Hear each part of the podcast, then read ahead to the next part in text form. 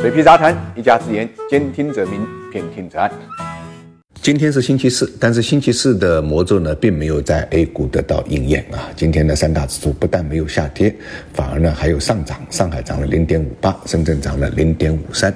那么创业板尾盘的时候呢，指数一度超过了百分之一。今天开盘之前啊，我们担心啊，今天三大指数会不会上涨？为什么会有这样的这个担心呢？是因为今天凌晨啊，美国呢三大指数是出现了大跌，特别纳斯达克呢跌了百分之二，连带着中概股盘中大跌百分之六。所以呢，才会有今天呢 A 股能不能呢独善其身这么一种担心。那么今天收盘之后呢，我们担心的是缩量的上涨能不能持久？为什么这么讲呢？因为今天的成交量呢只有八千三百二十八亿，这个成交量显而易见跟活跃成交量所需要的一万亿左右还是有一定的。差距的，今天指数虽然是上涨的，但是呈现的却是呢指数涨个股跌这么一个格局啊。因为今天我们看到啊，下跌的个股呢达到两千九百二十八家，超过了上涨的两千零八十六家。一方面呢是指数在上涨，但一方面呢却是成交量在缩量，所以呢大家对后市呢多多少少还是有一些疑问的。这种缩量上涨，呃究竟是吸售造成的，还是呢冲动不足啊形成的？至少从成交量上来看。到目前为止，市场依然是一个存量资金博弈的这么一个状况，场外的增量资金呢，并没有进来多少，所以大家，呃，一定要对此有一个清醒的认识。昨天呢，我们就已经提醒大家了，地产跟汽车啊这个板块随时会调整的。昨天不调整，不等于呢今天不调整。这个话呢，在今天呢果然应验了，因为我们看到，尽管汽车方面还有利好消息啊，但是呢，跌幅榜上汽车呢，其实是排在第一的，汽车整车啊，在今天。跌幅榜上呢是排在第三，零部件排在第二。实际上一开盘的时候啊，汽车整车的跌幅呢居于第一的，房地产呢，呃，反倒是顶住了压力。从开盘之初的指数下跌百分之一点七七，到最后呢，房地产板块不但没有下跌，反而还出现了上涨。当然了，产业链上的这个家电、物流啊、水泥建材啊、装修呢，跌幅呢算是相对比较大。毕竟呢，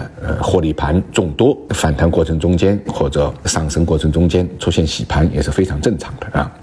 那么今天的券商成为呢市场。上的牛坚强，券商我们看涨幅呢是第一，尤其是在下午出现了比较大幅度的一个拉升。那么银行跟保险今天是扮演保驾护航的横卡而降，应该讲呢和券商呢一起呢构成了现在盘面上呢比较吸引眼球的板块，就是大金融。如果我们呃和房地产后来居上的这种态势联系起来看的话，实际上今天简单的讲就是券商领头，老三傻呢。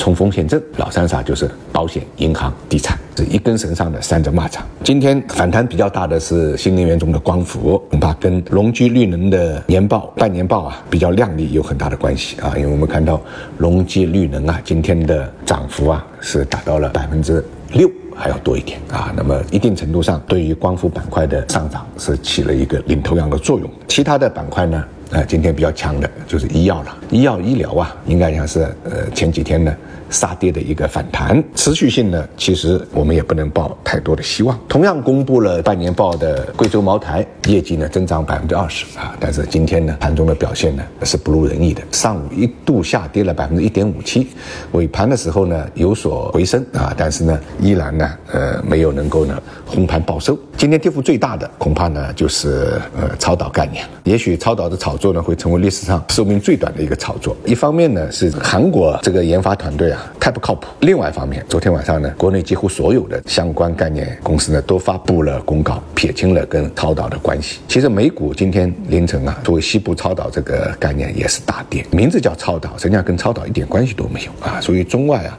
都是一个德行，概念的炒作来得快，去的也快。今天特别需要提醒大家的一点呢就是股指期货今天的 IF 当月啊。对应沪深三百的是上涨了零点八三，这个上涨的幅度非常明显的大于上证指数跟深成指。更关键的是呢，我们发现呢，不同时间段的股指期货出现了深水的这个现象，就是下个月的比当月的要高，下个季度的。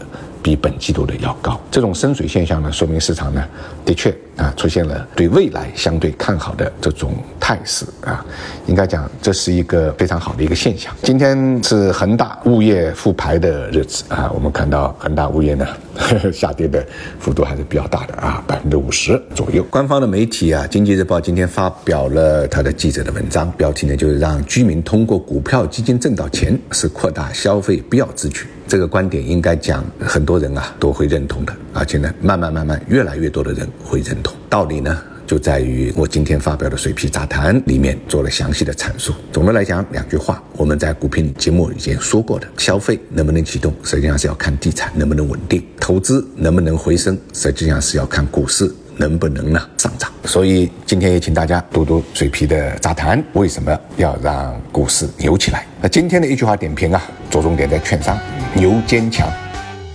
想了解每日股市动态的朋友，可以订阅我的喜马拉雅专辑，或者搜索公众号“水皮杂谈全拼”。